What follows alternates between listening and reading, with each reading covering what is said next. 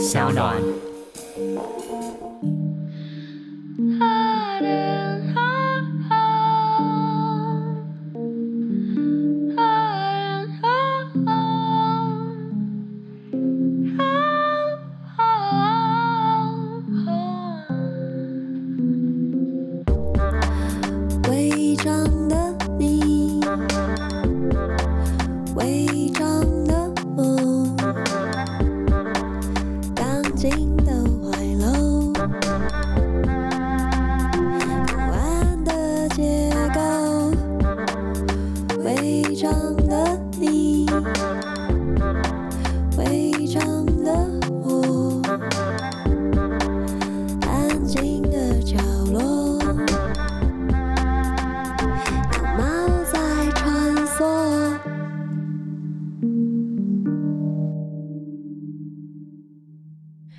好，欢迎收听三奥原创节目《违章女神拉拉链》。我们今天就是照样的请到我们的客座主持人，最近因为在写稿有点颓靡的严娜女士。嗨，大家好，颓靡 的我叫做颜讷拉拉链。现在这好像是有史以来就是 最最那个最不嗨的一个开头，是不是？对啊，但也有另外一种风格吧，对不对？在水逆的现在，对，也许大家会喜欢这个风格。对，就是我们这一集要聊的是那个韩国作者赵南柱，就是大家可能呃可能知道，就是今年的台北国际书展原本的主题国是韩国，那我们原本受邀去谈一场就是关于赵南柱的书，就是八二年生的金智英到撒哈公寓的一个对谈，但大家也因为就是也知道因为疫情的关系，所以书展取消了，但我们就是跟出版社商量好，我们把这个座谈移到空中。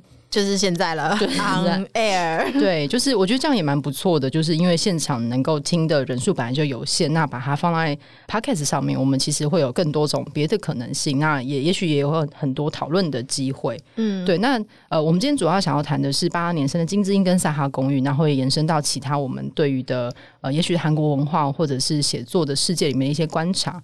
那最开始我想请问颜讷。就是因为颜讷有婚姻的经验，哎，急转直下切入，对，没有，其实是我自己在读吧。等下你。说有婚姻的经验，仿佛现在这个经验已经没了，没有，他经验值还在逐渐增生当中。OK，, okay 好，对，因为我在读八二年生的金智英的时候，然后后来看了电影，那即使电影版里面那个丈夫是孔刘饰演的，你还是会觉得那里面有很多一个巨大的无法理解的鸿沟存在那里。真的，你说你是无法理解？呃，哦、我是说孔刘的角色，丈夫。的角色无法理解妻子，嗯、但是那个丈夫其实以台湾的标准来说，以韩国标准可能很完美，以台湾的标准来说，他也是一个很好的丈夫的。那为什么这样子还是不够？对，我尤其在看电影版的时候，会不断的想到这件事情。对，就是这个东西到底要如何消弭？嗯嗯，我我觉得江南柱他蛮厉害的一点是，就是无论是金智英或是萨哈公寓，嗯、他其实不会把一个我们要对抗的东西写的非常的坏。对。对，因为其实你刚刚说有孔刘来饰演嘛，其实其实除了他，就是他他的就令人迷惑的外表之下，他其实他这个角色，他一直在试图透过各种各样的方式，去用他自己能够理解的那个状态去保护他的妻子，是。包括说可能就是回到婆家的时候，他有试图跟妈妈跟就是老婆之间替这两者之间拉开一点点距离嘛，嗯、或者是他在跟他的同事讨论说，为什么我的太太好像有点精神异常的时候，嗯。他也并不是说，就是像同事那样很很嫌弃、厌恶的口吻去讨论，嗯，呃，他太太的状况，嗯，那所以就是为什么，即使是这样，好像看起来并不是很差、很坏、很猪队友、很渣的这样这种异性恋男性角色，嗯、被放进那个婚姻结构里面，他仍旧就像你刚刚说，嗯、那个鸿沟还是跨不过去。嗯、我不知道，可能是长久以来，可能男性他也并没有被教育说，就是在面对这样的一种。你自己生理上面没有经历过的状况的时候，是应该怎么去想象或者是理解，在鸿沟的另外一边正在受苦的这个女性？是。那其实受苦女性也并没有被教育去表达，说我正在受的苦应该要怎么被说出来，应该怎么被描绘。嗯。所以我觉得赵南柱他试图用就是两个角色去放在金智英这个身上，然后让他做一个 切换角色的切换，然后让那个另外一个变成是。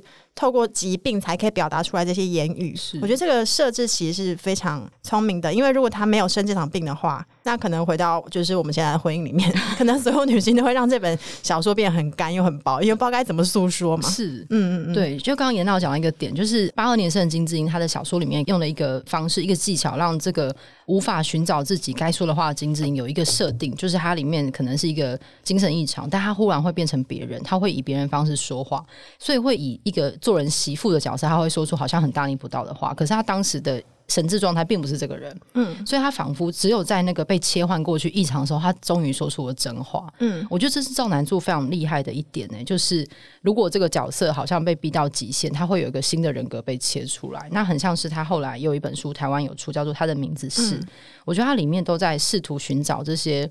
呃，所有女性困境里面，我们失去的东西是什么？就像她的名字是里面这些面目模糊的人，失去名字的人，或者是女性一进入家庭，她其实进入婚姻，她其实就失去名字嘛，她就变成某某的妈妈、某某的太太，然后某人的媳妇。然后我觉得赵南柱很能够掌握这个困境，然后同时他非常厉害一点，就像严娜刚刚说的，他并不塑造一个巨大的坏人，他里面其实我觉得其实这件事更可怕。就是你在对抗的东西到底是什么？嗯，对，那个金智英从头到尾你其实看不出来他在对抗什么，因为他每个东西都碰到了善意。对，先生有善意，对，我后来也有点善意，或者职场的女性长辈也是有善意的。对，那为什么这件事情还是不 work？嗯，我觉得那个这本书真是越读越毛。嗯嗯嗯，对，就是没有地方去。哎，对，而且其实他呃，就是因为生病，然后突然切换人格的另外一个人格的角色，他有时候。就是我们可能想象说，他如果做这种角色切换，应该是要让说真话那个对所谓我们要对抗的那个就是权力结构大，还是说干你娘去死啊之类的 哔哔哔。对，但呃，他没有，他有时候是用一种非常怜悯的方式，嗯、一种疼惜的方式，在对自己说：“智英啊，你怎么样？怎么样？怎么样？”对，智英，你做的很好。我看到那几段，其实觉得很忧伤。哎，嗯嗯嗯，对，以韩文来说，应该是 Seki，是不是？对，巴罗 妈，听说这可能会放上书展的网页，哦、所以如果有韩国人点开我们的，就发现哎，听到两个熟悉的单词，而且充充满台式的腔调，这样。对，就是对抗的东西到底是什么？我觉得他其实写出了台湾女性其实也面临的问题耶。而且金智英其实是韩国蔡奇亚米亚嘛，嗯，所以如果放到台湾，我们可能变成什么？一九八二年生的陈雅婷。哦，你说我们如果是八零年代出生的女性？比较多叫雅婷是吗？好像很多雅婷跟雅玲啊啊，哑铃有有有，我有有一些朋友叫哑铃，我记得有过那个年代的统计，嗯，就是那个名字什么比较多，所以他其实想要写的是一个、嗯、呃韩国人所遇到的女性困境的一个切面，嗯，可是你我觉得阅读赵南柱很会写这个，就会越感觉到韩国的状态真的很惨，嗯，对，因为你刚刚说那个立刻被摆进某个角色。就我突然想到说，我们好像看韩剧都会特别看到什么“叉叉妈妈”，对，“叉叉妈妈”，就好像真的他们都会叫彼此什么什么妈妈。对对，就我觉得台湾好像没有到这么，台湾可能只有那个跟学校老师的赖群组。对对对，对，你要认得大家的时候才会是知道是谁的妈妈。可是台湾好像没有那么快被拿走，甚至是他职场遇到的困境，嗯，就是这个女生的一切是全部都瞬间被拿走的。对，我觉得这东西好明确哦，或者是他们对于就是家庭的背景，然后你的父亲可能他里面有一段是因为金融风暴的关系，他爸爸失业嘛，嗯，那一个女性会因为这个影响她的婚姻。然后我在看韩剧的时候，我会发现说，哦，父母的状态会影，就是他们会担心说，好，如果你现在做得不好或怎么样，那呃，丧礼的时候没有人来，对，对，然后那个外面没有人送花篮，嗯嗯，对，大家如果喜欢看韩剧的话，我觉得那个我的大叔。就是 IU 演的《我的大叔》里面有一段，就是那个丧礼的戏，真的是就是催泪到不可思议。就是一个所有东西都被拿走的人，他如何在社会挣扎着生存。然后我在看赵南做的几本书，都看到这个极度孤立无援的样子。可是，在台湾好像还不会碰到这么多明确的困境。嗯，因为那个是不是金融风暴之后？韩国它其实蛮快就站起来了嘛，对就是还不断的文化输出啊，经济输出变成一个世界强国之一这样。是那里面很多是那种非常，就看我的大叔也非常明显，嗯、那个企业巨大到我们就觉得好像台湾人蛮难想象，因为我们是中小企业之国。嗯、对，对，对，那个企业里面就是阶层分明到你好像往上升一个小小职务，也要跟宫斗剧一样，就是斗到不行。嗯，对，然后每个人被困在那个就是他被安排的那个阶层里面，嗯、可能要花很长很长的时间，你可能一辈子也翻不了身。嗯他可能就像我的大叔里面也很多是，就是已经中年了，为这个公司工作了好几十年，嗯，突然之间他就没有这这个职位，他就失业了。对对，然后人生从此就垮掉。就像你刚刚说，那有他们养育出来的这些小孩，会变成怎么样的小孩呢？嗯嗯。对，而且像是韩国有个阶级论的说法嘛，就是金银铜土四个汤匙，嗯嗯金汤匙、银汤匙、铜汤匙、土汤匙。那萨哈公寓里面的人拿的大概就是泥巴汤匙，就 是完全是溃散水沟里面的泥巴。对，就像我觉得像是呃，严娜刚刚说的，就是我们是中小企业为的国家，可是韩国有那种巨大的企业体系。然后我觉得沿着这个思路走下去，其实就变成沙哈公寓。嗯，因为沙哈公寓它是一个。呃，就是一个企业不断的扩张，它买下了国家各个东西，它最后仿佛自成一国的一个神秘的，它称为城镇嘛。嗯，可它其实是由企业控制的。对，我觉得他把这个世界的规模跟这个系统化慢慢推到最后，就很像黑镜一般，他就长出了沙哈公寓，就是在那里是极度资本主义的。在那里的阶级是壁垒分明的，就是我们简单讲一下，它萨哈公寓里面，它就是很像一个境外之地。我在读的时候觉得它很像和平饭店啦，嗯，就是你去到那里会有人保护你。可是我后来看他的访谈，就是他的沙哈公寓的灵感来源是香港的九龙城寨，对对对，对，就是一个不断的漫画衍生的巨大违章嘛。嗯，然后里面的的人类直接分成，它是一个永久的住民，跟有分阶级，就是 L 跟 L two。然后，如果是 L two 的话，你是要拿那个居留权，每一次为期两年嘛。可是你如果是在这个最几乎是最低阶哦，最低阶是撒哈，在上面才有那个居留证的 L two。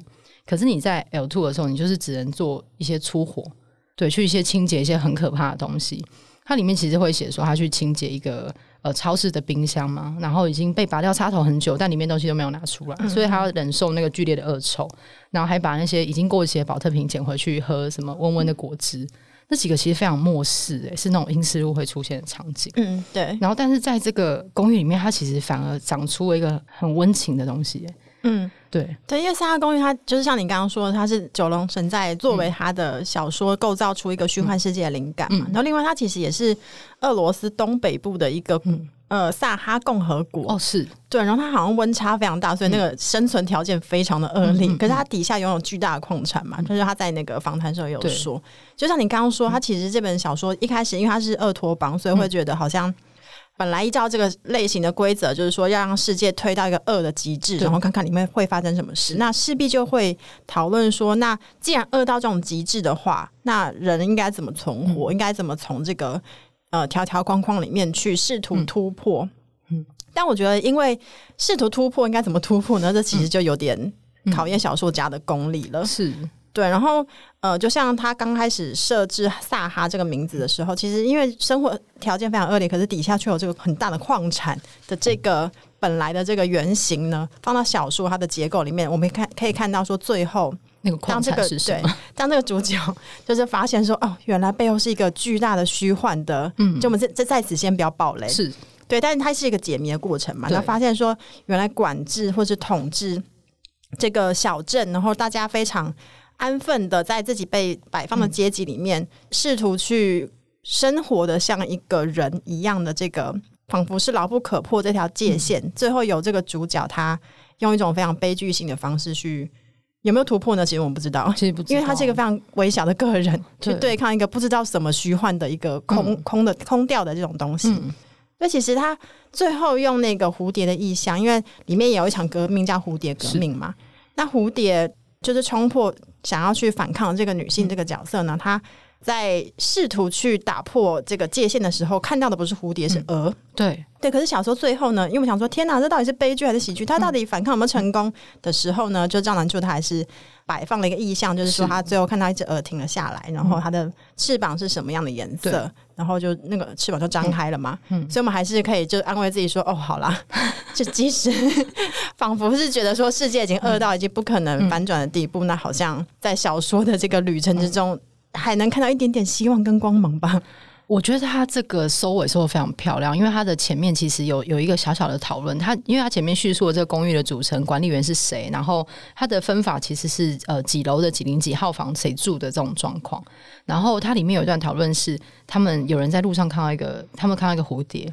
然后 A 就说，其中一个主角就说这是蝴蝶，另外一个人跟他说这是蛾，他就教他如何辨认。嗯、他就说蝴蝶在停下来的时候翅膀是合起来的，嗯、但是蛾是打开的。对。然后他们在那个讨论完之后就说，可是没有看过这么漂亮的鹅。嗯嗯嗯，对，我觉得那一段话真的是很美，就是好，可能有的人生下来就是鹅。嗯，但是你可以变成最漂亮的鹅。嗯，哎、欸，对，其实他也是，他也是用另外一种方式，这是也是阶级啊。对，在解释九龙城寨这种化外之地的，是因为他其实没有，就是他并不是用批判的方式去看这个所谓的聚集。我们可能觉得聚集的罪犯啊，嗯、然后呃，有过黑历史的人们在这边，嗯、可能是变成一种自然的死角。他并不是用这种角度去解释，是而是他们有点像是我们看《失之愈合》那小偷家族。哦，对。对，就是一群变成一个歪斜的对大村庄，一群歪斜的人，他们在这边共同生活。而且，我觉得里面有一句非常动人的话，是有一个角色，他就是在被性暴力对待的时候呢，他最后对就是来救他的人呐喊出来说：“我不只是光要活着，我想要活得很好。”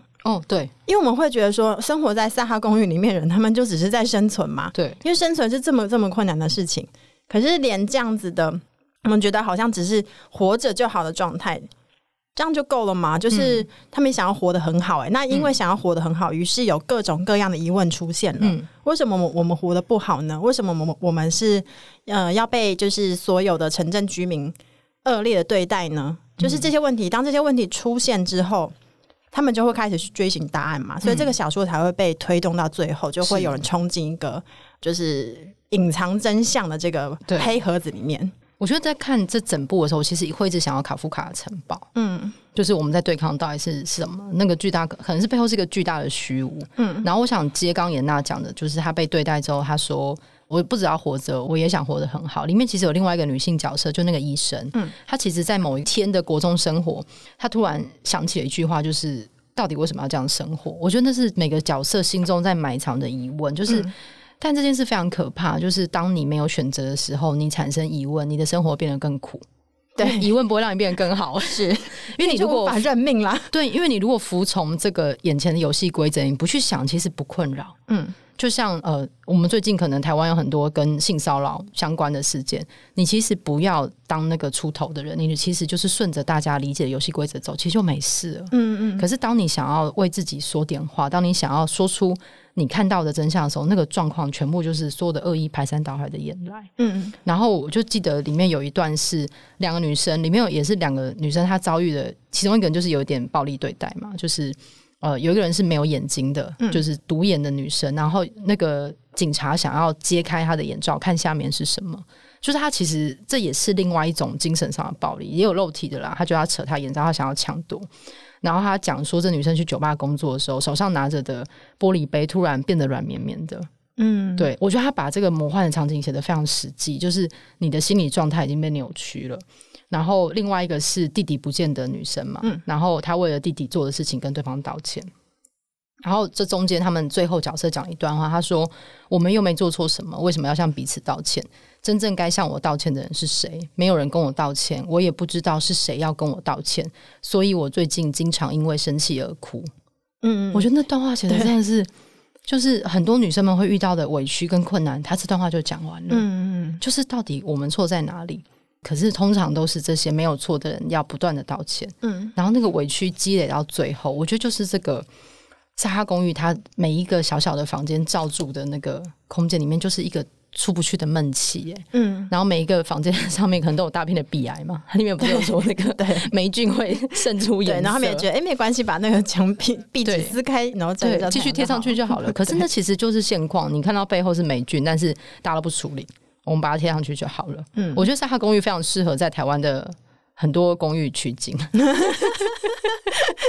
因为我每次觉得说，那不就撕开，然后照照太阳就好。对啊，但但因为我就接续你刚刚说，为什么那么闷，然后觉得冲不出去呢？为什么觉得我们要在这个彼此都非常溃烂状态之下，我们要对彼此道歉？嗯，那其实赵楠就在这本就是小说里面，因为。这个城市它被一个类似集团的东西买走之后，嗯、统治那个最上层的结构，嗯、我们好像就会觉得一开始模糊了。因为他在小说里面设定的是有好像六个还是七个七个总理组成的总理团，嗯、然后总理团会共同决议，看起来非常的民主吧？对对，然后但是总理的身份又是保密的，你不能说你是总理。对。对而且他们也设置，就总理唯一被试出来的时候呢，是一个影片，然后那影片感觉好像总理过得非常刻苦的生活。对，于是居民就相信说，哦，就连总理呢，就是这个这个阶层都过成这样的话，那我们就安分的、认命的过着我们的生活，嗯、那也就好了。那其实这本小说它揭露了一件事情，就是说，当我们去幻想说有一个集权我们要对抗的时候，那个集权好像会长出一个恶魔的脸嘛。嗯嗯。那它是一个具体的东西的时候，那最后不就是小说主角就是冲过去，然后拿刀把它捅爆？嗯。那那个东西死掉，那哎耶，一切光明了。对。对。可是它其实不是这样子的。对。对，就是他他小说设计的巧妙的地方就在这边，因为冲过去发现是一片虚无的时候呢，那到底我们要对抗的是谁？嗯。那反过来也会想说，哎。那从前我们觉得我们被某种东西绑住，然后跨不过去，嗯、觉得不自由。那到底是谁在压迫我们呢？是，所以像 L two 的这个这一层居民，他们不就说，哎、欸，努力生活，安心过日子？为什么这么有声音？对，或者因为上一层的 L 居民，他们就对这个城镇证明我自己非常有用，所以被留下来了。对，哦，而且它里面接受的很多都是技术移民，对，就是我能够贡献我的知识啊，或者是我就是清清白白，然后为这个社会能够付出一些什么，于是我就变成了正式的居民了。对，那我想说，写作的人在这个世界是不是没有办法留下来？可是我们有可以贡献知识吧？你说写刚刚的那种文宣吗？对、啊，就是每天都写文宣给大家，认真向上，努力工作，你就会幸福又快乐。对啊，应该我们这个才能，应该这个城镇里面会，哎、欸，我觉得可以耶。对，对，可是我不就变成戈培尔吗？对，然后我们就会变成就是 L 镇的居民，我们就开始因为自己得到利益，就是说，嗯，嗯，那就是下面的人，我们就不要看见就好了。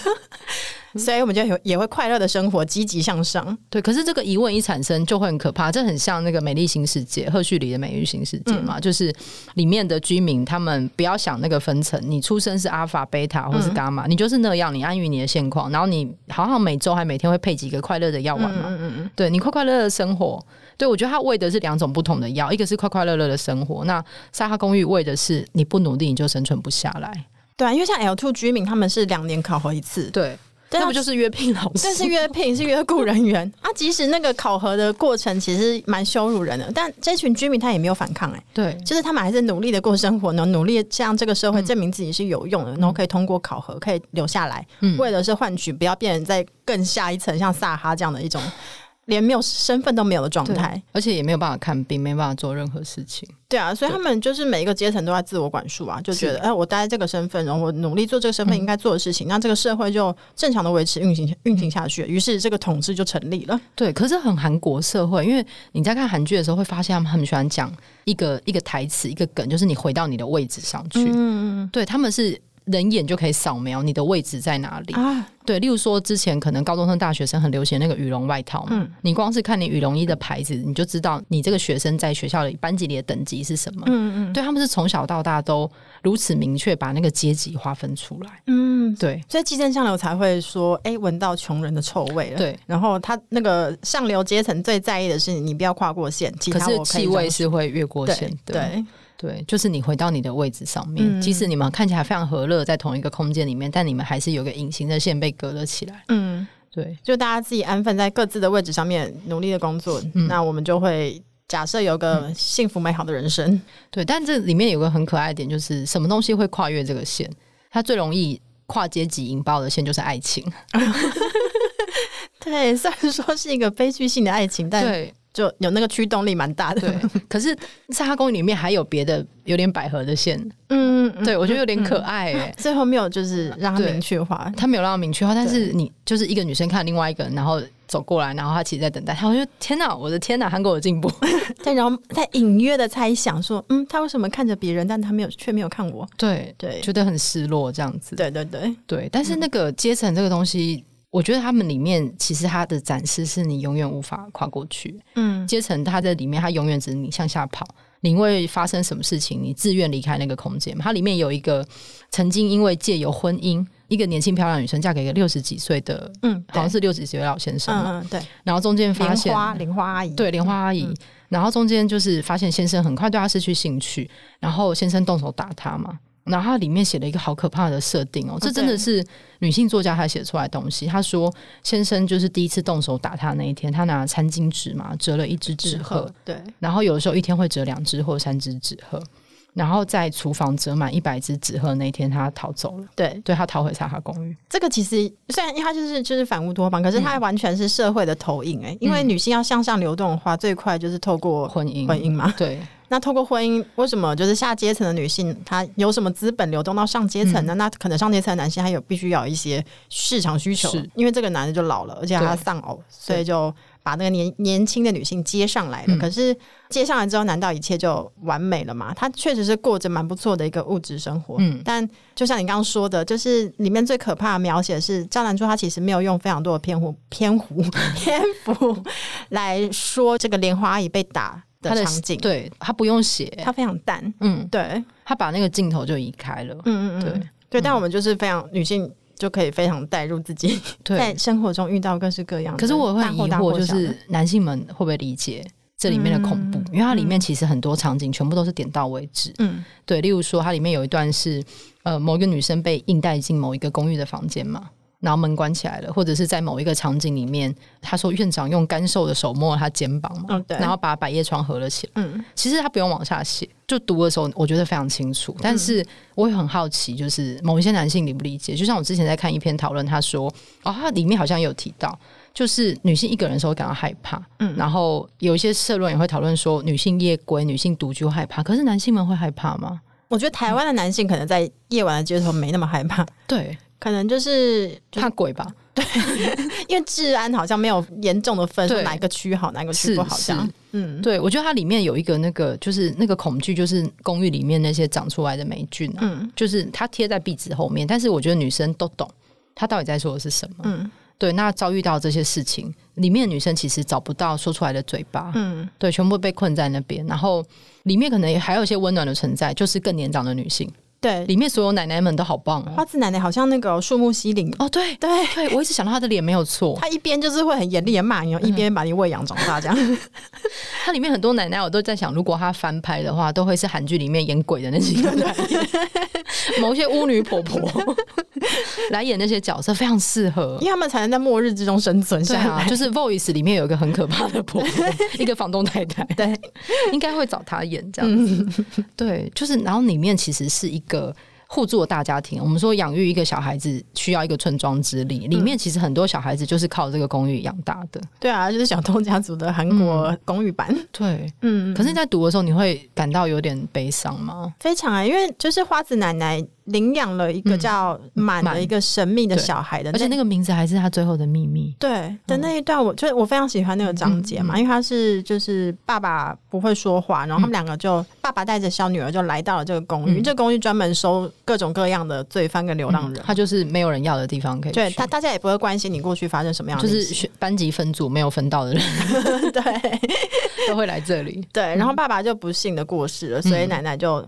把那个小孩收到自己家里面养。嗯、我记得就是有描写，其中描写一段，就是这个爸爸被车撞死之后，嗯、这个小女孩她理当要很难过才对啊。对。可是她在这个花子奶奶养她的时候呢，她、嗯、好像从来都没有表现出自己就是这个年纪应该要有的悲伤，对，就很平静。对，然后只是在某个夜晚，花子奶奶悠然苏醒之后，看到这个小女孩肩膀在颤抖，嗯、因为她捂住嘴巴在在哭泣。嗯。对，我觉得还会写这个。例如说，他写爸爸在那个工作的时候发生意外过世的时候，因为他在指挥大卡车嘛，然后爸爸不会讲话。嗯、然后我记得他那一段就是写说，原本叫那个就是叫车子可以继续开的声音，从咚咚变成咚咚咚咚咚咚之后就没有声音了。对，他就是这样写。嗯，他并没有说爸爸已经被碾死，然后其实溅出来了。他从不写这些东西，嗯嗯嗯就是所有那些场景，他的镜头都移开了。嗯，对，我觉得他其实很温柔在处理这些东西，否则如果不是这样，我们看完应该会更绝望。对。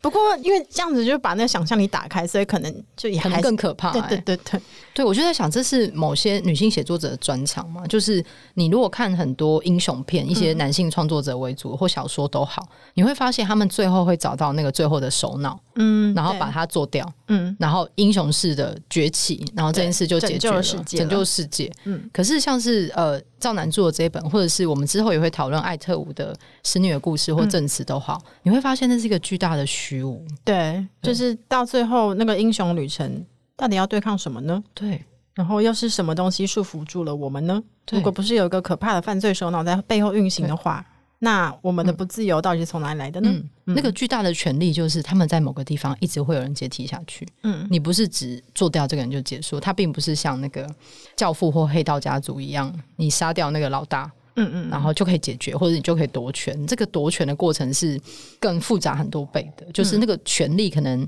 永远夺不回来。对，所以就会让那个英雄或者反抗这件事情变得更加复杂，就是。嗯那既然旅程到最后不是杀掉一个人就可以解决的话，嗯、那反抗它是有意义的吗？或是应该怎么样反抗才是有效果的呢？嗯、或者是即使徒劳无功这件事到底要不要被做？因为其实《沙公寓》他在讲那个城镇的历史前面，其实出了那个蝴蝶革命。就是有人出来拍了翅膀一下，嗯，有点像影射是越好的。对，他因为他中间有一段是有一艘船不见了，对，然后呃，城镇的官方不再理会，然后开始街上出现秘密的传单，嗯、一直在贴传单说船不见了，船去哪里嘛？然后最后抓到是一个非常平凡的人，嗯，对，对他们一直抓到平凡的人，或者是最开始有个纵火也是平凡的人，嗯嗯，对，平凡人出面了，然后引起涟漪，然后可是中间渐渐的没有人敢反抗了，嗯嗯，没有人敢反抗，表示统治更为坚实嘛。而且他说，应该要反抗这个群体，其实大于 L 镇居民的总人口。对，那为什么没有人反抗呢？对，就会变成一个可怕问题。那其实我觉得他在《撒哈公寓》里面去解释反抗或者是觉醒的这样的一种力量的时候，嗯、我觉得他也没有很简化，因为它里面是说信念本身是没有力量的，让人行动的是直接而且具体的情绪。嗯，所以其实这个。冲冲进国会或者冲进议会的这个女性呢，嗯，她其实并不是像我们刚刚说为了某种理想，嗯，我要去反抗，我要冲啊，并没有这样。他其实是非常简单，我要去救我的弟弟，我要去救我在乎的人。嗯嗯嗯，对，就像你刚刚说，就就阶级流动，其实最最大的动力是爱情。对啊，对，就是某一种，其实正向的东西才会造成阶级流动。嗯，对，这也很小人物最直观的，其实并不是伟大理念，而是就是跟自己切身相关的一种情绪的一种驱动力，一种直觉式的爆冲。嗯、然后才会有后续的行动。因为你如果、嗯、其实如果他们真的静下来想这件事，就不应该被做嘛，就 就虚无掉，对，一定会虚无掉。对啊，可是很也很像饥饿游戏啊，嗯，就是他最开始做出的一个友好的姿势，他其实并不带着反抗性，但他变成了一个 icon，嗯，对。但饥饿游戏非常正面嘛，对，因为它毕竟还是好莱坞工业出来的就是它是很爽的爽片。嗯、可是饥饿游戏的那个海平面下的另外一面，就是《沙哈公寓》，对，就是我我也不知道，我觉得他的结局带了一个。非常开放式，嗯，对，很像使女的故事的结局，对，对，你不知道最后应该要去应该怎么办，嗯、你就打开了，就是那个玩偶之家里面，娜拉离开这个对她非常友善的丈夫的束缚，她开始她要离开了，她出门她该怎么办？然后就有那个时候鲁迅他写一个评论，哎，对啊，就说娜拉走后怎么样？对，就应该会会沦落嘛，嗯，对，因为这个社会的那个结构并没有没有办法支持像他这样的一个人。嗯嗯，所以娜拉其实就是八二年生的金智英。哎，不过赵男助啊，嗯，就是怎样很熟？不是，我说男助啊，这个可以到时候再改造。你要说男助怎么样？没有啦，就是其实我读八二年生的金智英，我一开始没有觉得很好进入、欸。哎、嗯，虽然他故事蛮简单的，对，但我觉得可能是因为他读了很多社会学的，或者读了用很多资料去支撑这个小说，所以一开始读我觉得有点干燥。嗯，对，因为好好像是一种就是怎么说呢，社会的那个很像调查年度报告，对对对对，它不像我们一般理解的小说。嗯嗯嗯，对，它会出现一些就是很社会写实的东西。对对啊，例如说什么，你随便翻开就看到，截至一九九零年代为止，韩国一直都是出生性别比严重失衡的国家。在金智英出生的那年，就是一九八二年，平均每一百名女婴出生，相对应会有一百零六点八名男婴出生。后来男婴的比例逐渐提升，到了一九九零年，甚至高达一百一十六点五。对对，它会一直出现那个。对，然后职场女性的那个晋升比，它也是用这社会报告方式呈现。对，对，对，我觉得是有好有坏啦。嗯对，可能就是他确实是做很多调查，然后这个调查它是具有普遍性的嘛，所以当然很多八零年代以后出生的女性就对，这就是在说我、嗯、那个共感是从这边产生的。嗯、对，但是我不知道，就是可能那个角色细节，我我是比较喜欢《萨哈公寓》的。是，虽然说这本它反而是比较早开始写，就是二零。一二年就开始写，比金智英还要早。他对对，他说他中间想的非常久，也不知道该怎么收尾。嗯、可是我在想，哦，而且而且，我觉得在读金智英的时候，像是后面有一段，就是说金智英辞掉工作是在二零一四年。嗯，韩国已婚女性每五人当中就有一人是因为结婚生子育儿辞去工作。韩国女性的经济活动参与度明显在生产后降低。对，什么二十至二十九岁女性的经济活动参与度显示为百分之六十三点八，但是到了三十至三十九岁女性则跌至百分之五十八。对，四十岁以上女性再度攀升至六十六点七。对，他会很多这种片段，嗯、但我在想就是。因为金智英是一个菜市仔名，所以她其实是要给非八零年代出生的女性，就是往前往后的女性们知道说金智英现在踩在什么样的土地。我觉得她很在意阶级，但他也很在意那个踩在什么样的时代。嗯，是是是，对，因为他自己也说，就是他的小说，无论是像这种嗯。科幻的，啊，或者是写实的，她、嗯、其实都是他这个人作为一个韩国女性，嗯、然后在金融风暴经历金融风暴，然后各种各样，比如说就是。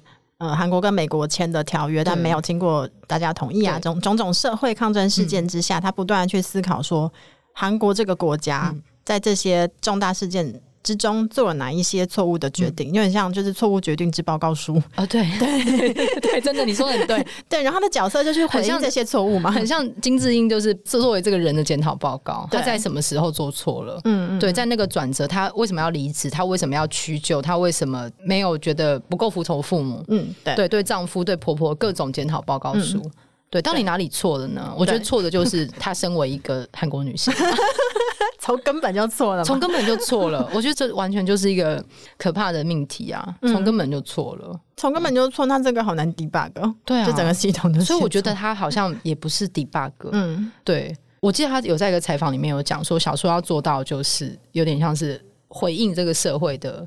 就他哪里没有做好，他把他这个东西给回应出来。嗯，对，对，就他自己在思考，因为可能作为一个韩国人，因为他写的都非常非常当代的东西，是，是就是在当代，然后那个跟那个事件啊议题离离得这么近。嗯。你说老师说要提出什么解决方案呢？其实也有点，嗯、就是是小说家职责嘛，嗯、就是都都都是可以思考的。对，小说家职责可能就只是问一个世切的问题，让大家看见还有一个巨大的东西没有办法解决，或是他看见了呃这些人的处境推广到最后面会变成什么样子。嗯，对，而且他是替那些就是平常找不出声音来说自己处境的人去找到一些声音，嗯、就包括写。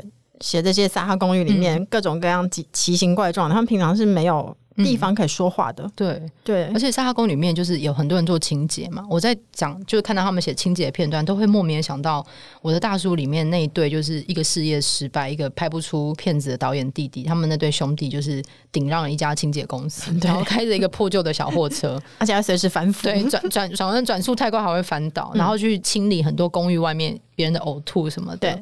对，然后或者他也非常像是呃，我们看的一些那个之前的韩国恐怖片，有僵尸的《Sweet Home》吗？《Sweet Home》对，我刚想说《Happy Home》不是，我刚想说《Happy House》哦，对不起，像《Sweet Home》里面那个破败的公寓，就是你们一起面对了一个很可怕的绝境的时候，有时候人类会出现巨大的善意耶，嗯嗯嗯，对，然后当然他可能，我觉得《沙哈公寓》里面有有隐藏掉一点点恶意啦。嗯，而且我觉得《撒哈公寓》那个善意，它不是那种无条件的人类、嗯、人性之光辉的爱，不是，就没有这么简单。其实大家各自都有盘算嘛，而且因为都做过可怕的事情，所以其实 你要说他们是多么单纯以及光明的人，也不是的、啊。所以那这样，即使是这样的人，他们聚在一起，然后共同面对一种如何活得像一个比较好的人的这种生活，他们还是能够发展出一种。可能超越 L 镇居民以利益作为结合这种运行模式，嗯，对啊，这个其实是就在里面非常动人的一些小小的微光，嗯、而且这些带着前科，而且可能是巨大的犯罪前科来到这里的人，我在读那些片段，他们如何对彼此伸出援手，或者是如何想自己该怎么生活，我会一直想到那个孔之友的另外一本书，叫做《我们最幸福》，嗯，他其实是在讲死囚。就是他的那个作者有在说，他那个时候去呃监狱探访探访这些死囚的时候，一开始非常讶异，因为他们看起来比一般人更平静。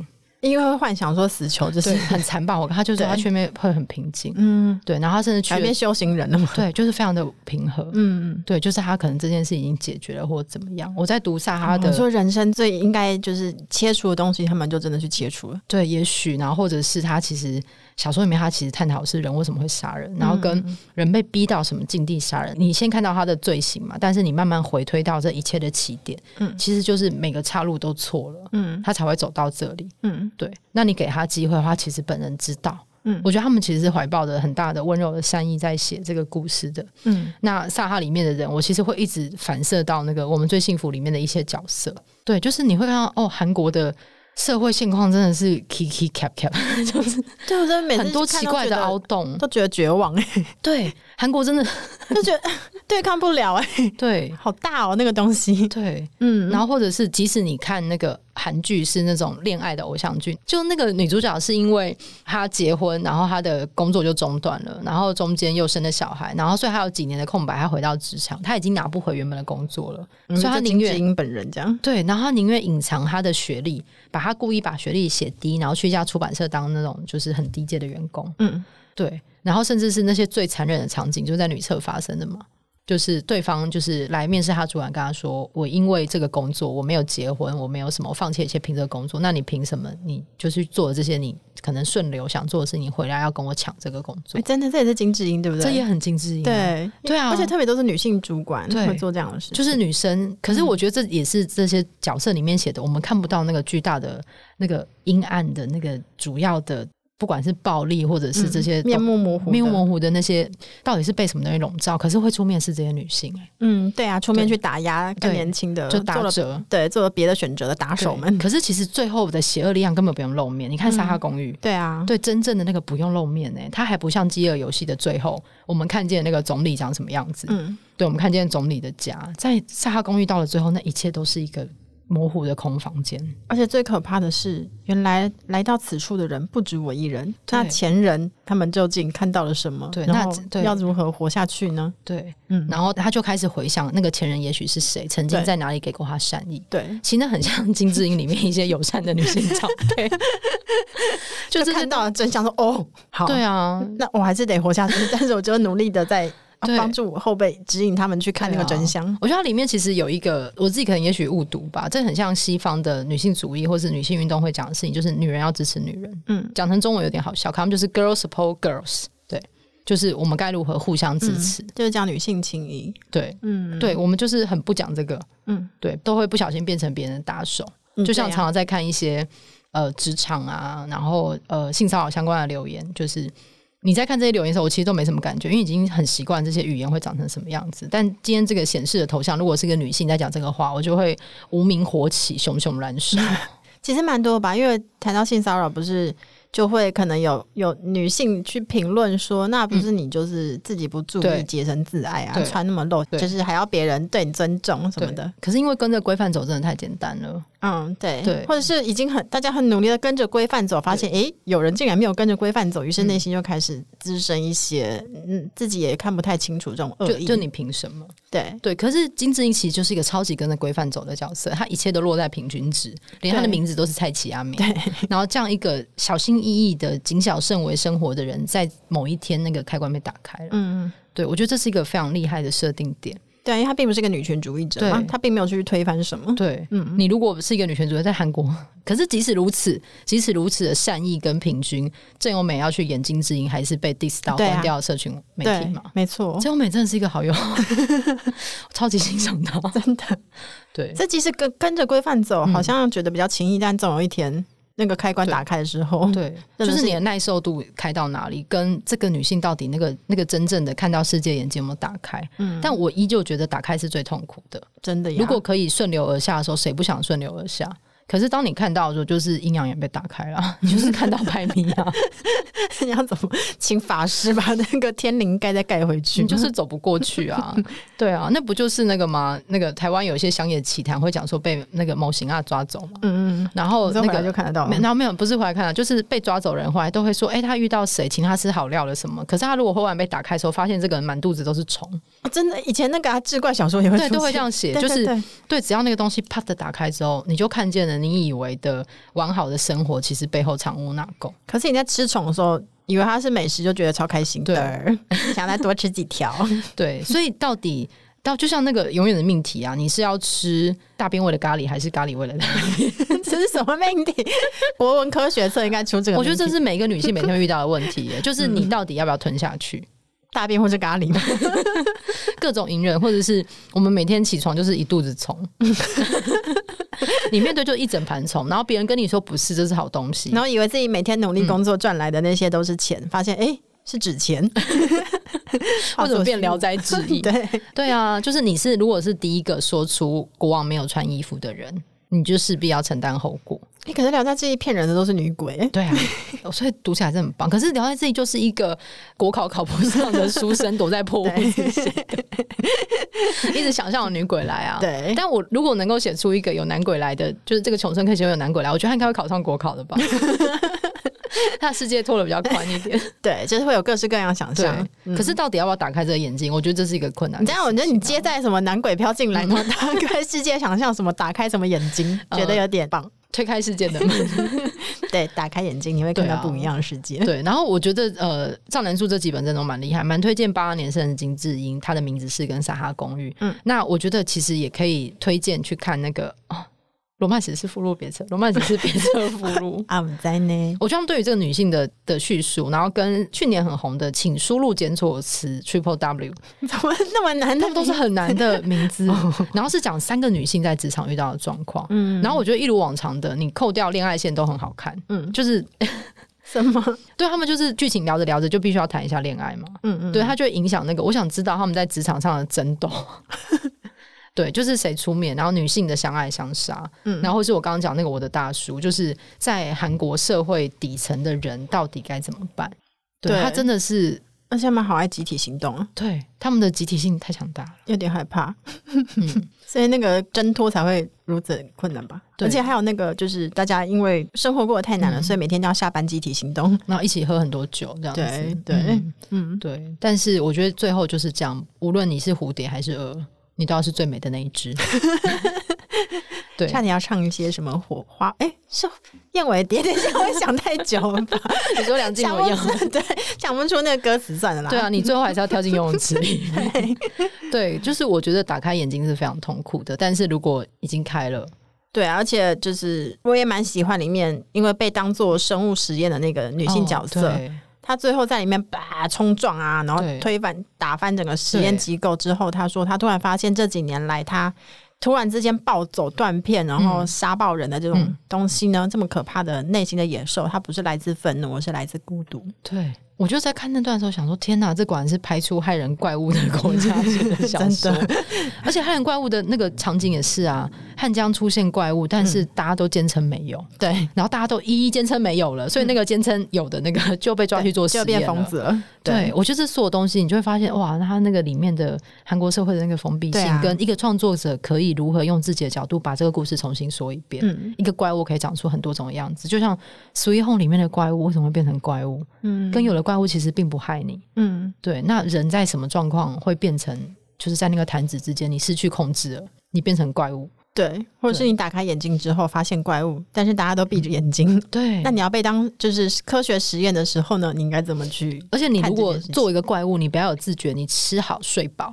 你说吃好的人类吗？对，嗯，没有啦，因为撒哈里面的那个也是被好好对待的，对，因为你有利用价值。对，可是当你长出了那个想法，那个眼睛，你忽然意识到，你其实可以过更好的生活，或者是这生活其实没有变得更好，但是你终于可以像人一样的生活，或者像人一样。嗯，不过他最后也是一个悲剧，就是打开眼睛之后变得更加的悲惨。可是那就是你到底要怎么？过生活的选择，嗯、你要一辈子都跪着活，还是你要站起来一个瞬间？快哭了，一个瞬间而已，然后膝盖有一软，这样对啊，嗯、也可以啦。嗯、我觉得大家站起来过，对，至少你知道这个膝盖曾经可以站得起来吧？嗯，对，对就是、我觉得这是非常适合一般大众，而且我觉得这几年读这书会非常有感，因为它其实会带入非常多的社会事件。对，对，那如果你是女性的话，我觉得非常推荐你读赵南柱，或者是韩国的韩国迷、韩国通的话，对，韩国女性小说家，嗯、我觉得他们很会揪出这些细节，然后跟他们的困境比台湾更困，嗯，真的很困。所以你也许从那个更困里面会找到自身生活的解放。对啊，对，就是也非常推荐台湾的读者们读，特别是最近就是可能大家看了很多韩剧之后，对韩国社会有一种想象，嗯、然后读这就是赵南柱的小说，你就会发现说，哎呀、嗯，真的那个解谜过程蛮有趣的。就开始一一的去对照那些特殊事件，嗯嗯嗯，对，然后也就是反身思考，身为台湾女性，可能你是嘉玲，或者你是雅玲，或是雅婷，对，那你是怎么看待自己要变成蛾还是蝴蝶的这样的生活呢？对，但你也可以是翼手龙啊，想了一个很大的，你赢了，想不到别的更大的了。对，那就是这是我们对于赵南柱的一个。讨论报告就是八四年生的李平遥，以及以及呃，哎，你是八五年生的 研讨，忘记了。这是我们对于八二年生的金智英的一个小小的致敬。那即使国际艺术展取消了，然后就是希望大家也是可以多多的看书。嗯，而且要一起买书好吗，各位朋友们？嗯，你是疯，你是火。